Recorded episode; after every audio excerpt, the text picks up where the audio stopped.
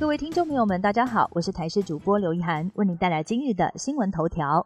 环路渔民大游行今天在凯道举行，各党派总统参选人、各方民间团体还有各政党都有参加。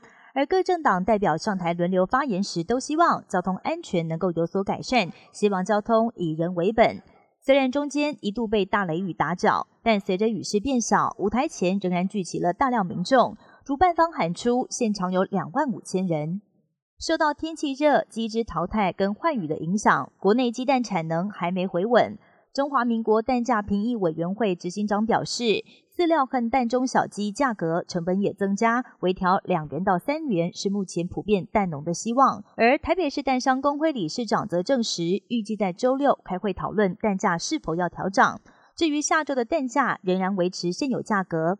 而另外，面对开学在即，有蛋农表示，国产鸡蛋会供不应求。农业部则回应，目前调度一切正常。最近发表在国际流行病学杂志的一项研究显示，一天中最重要的一餐时间，可能会对健康产生深远的影响。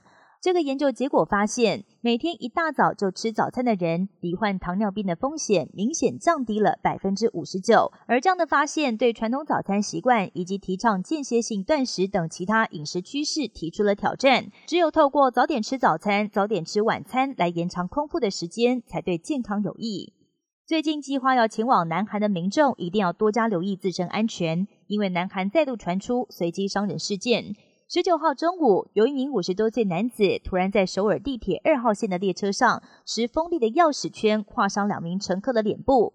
警方获报立刻赶到现场，将男子制服逮捕。不但如此，南韩杀人预告也频传，其中有一篇贴文宣称要在首尔高尺天空巨蛋的演唱会上持刀杀人。而经过警方追查，发现发文的竟然是一名年纪才十一岁的小学生。即将进入秋冬，各国新冠疫情可能再起。美国疫苗厂打算在九月推出针对 XBB. 点一点五变异株的新版追加剂，而最新研究发现，追加疫苗要是跟前一期疫苗打在同一只手臂上，就能产生更强的免疫反应。研究针对三百零三位接种 mRNA 疫苗的受试者，发现加强针打在同一只手臂可以重新刺激淋巴结免疫细胞，使得体内的自然杀伤 T 细胞 NKT 明显增加，占比达到百分之六十七。不过，要是打在不同手臂，NKT 占比只有百分之四十三。继足球明星 C 罗之后，又有重量级足球员转往沙地阿拉伯。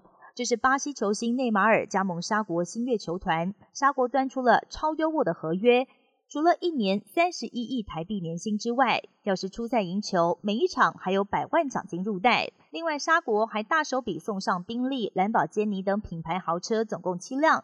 多项奢华待遇，让人赞叹沙国财力惊人。以上新闻由台视新闻编辑播报，感谢您的收听。更多新闻内容，请锁定台视各界新闻以及台视新闻 YouTube 频道。